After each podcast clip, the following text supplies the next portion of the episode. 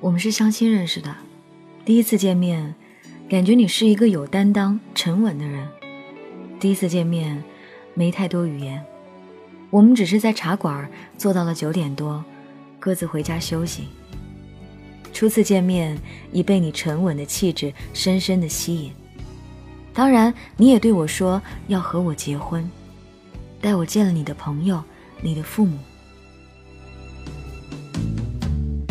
是逗留的还是没有就这样，我们在一起了半年多，家里开始催我们结婚。见了这次父母，又谈到了结婚的事儿，但这也是噩梦的开始。就在这个开心的一天，你家里人知道了我的属相后，极力反对我们在一起，因为他家觉得我这个属相不好，对你对这个家都不好。我想过分手，找过借口，但是怎么战胜内疚？这天之后，我们也开始矛盾了，感觉不一样了。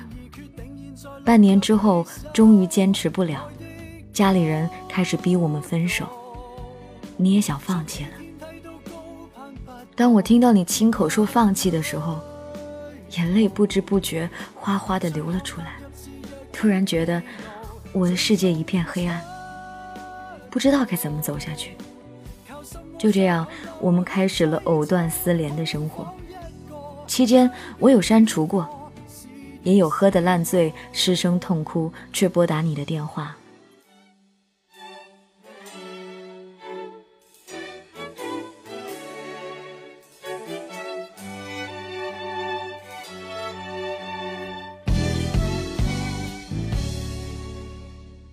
在这期间。你又接受了家里的相亲，我的确一直在等你，等你回头。终于有一次，我受不了这种可有可无的身份。一四年的情人节，你说要陪我一起过的，也到了西安，可这时我也安排了家里的相亲。他说要陪我一起过情人节，但我的心里只有你，任何人都是将就。我和相亲男心不在焉地度过了半天，就早早回家等你来陪我过节。但是到晚上十点，你也没来，我忍不住给你打了电话。虽然我知道你在陪着你的相亲女，你没接电话，我就想到了。打了三次你接了，声音好小，说你不方便，就挂了电话。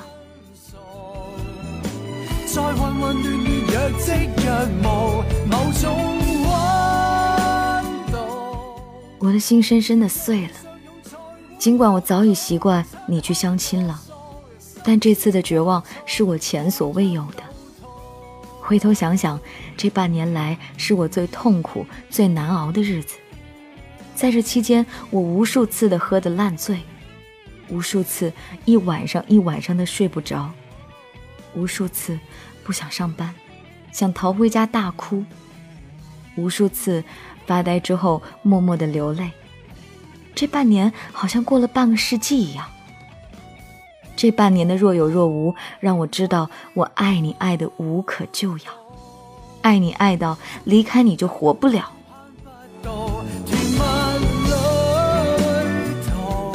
就这样，我一直一直在等你。晚上十二点。也没等到你回来，我觉得我该放弃了，我等的绝望了。就这样，我给你发了最后一条道别的短信，删除你所有的联系方式，心里发誓，这次我要放弃你了，我也要重新开始我的生活了。就这样，自己又痛哭了起来。你收到我的道别短信后，给我打电话，但我没接。你就不停的打，给我发信息，让我等你。过了一个小时，你回来了，你哭着对我说：“你爱我，让我别离开你。你不想看到我跟别的男人在一起，你不想让别人来照顾我。你说你还要跟我结婚，你明天就跟家里人说。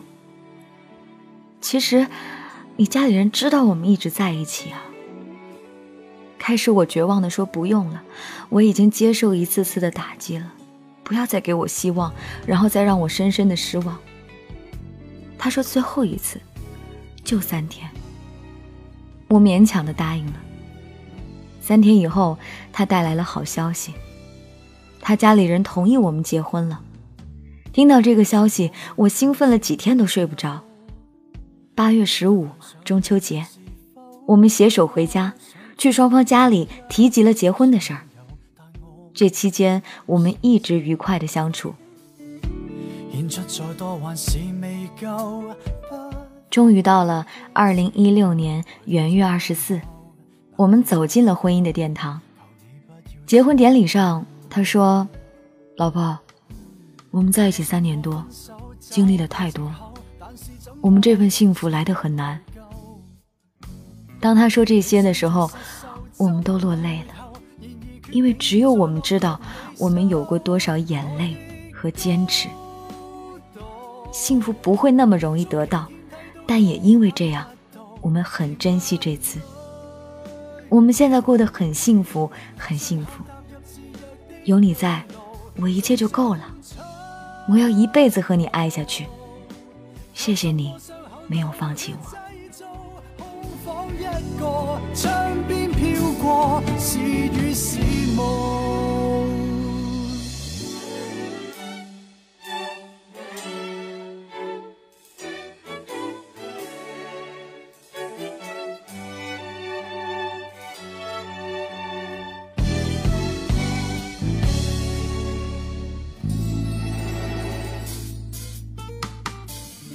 最心痛的从没预告。最深爱的才是离岛，分割热情，解剖苦恼，达到极致的程度。爱可到此信属于数，当你正式宣告，时间已不早，难以再修补，而我怎算好？感谢这位朋友分享他的凡人故事。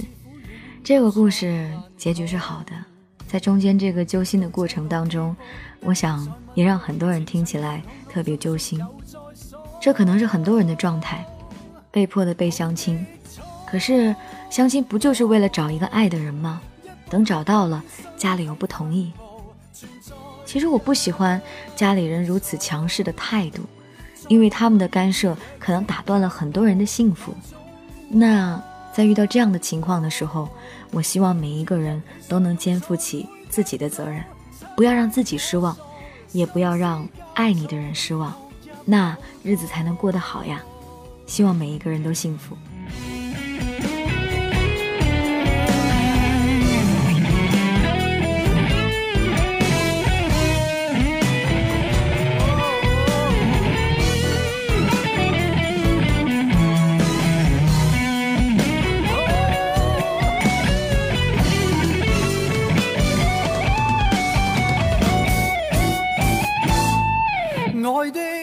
这里是凡人故事，跟你分享每一个平凡但是却真实有力量的故事。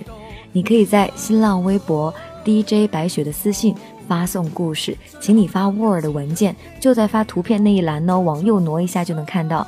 然后你也可以在蜻蜓微社区发送帖子，我同样可以收到，还能够收到我们其他网友的一些评论。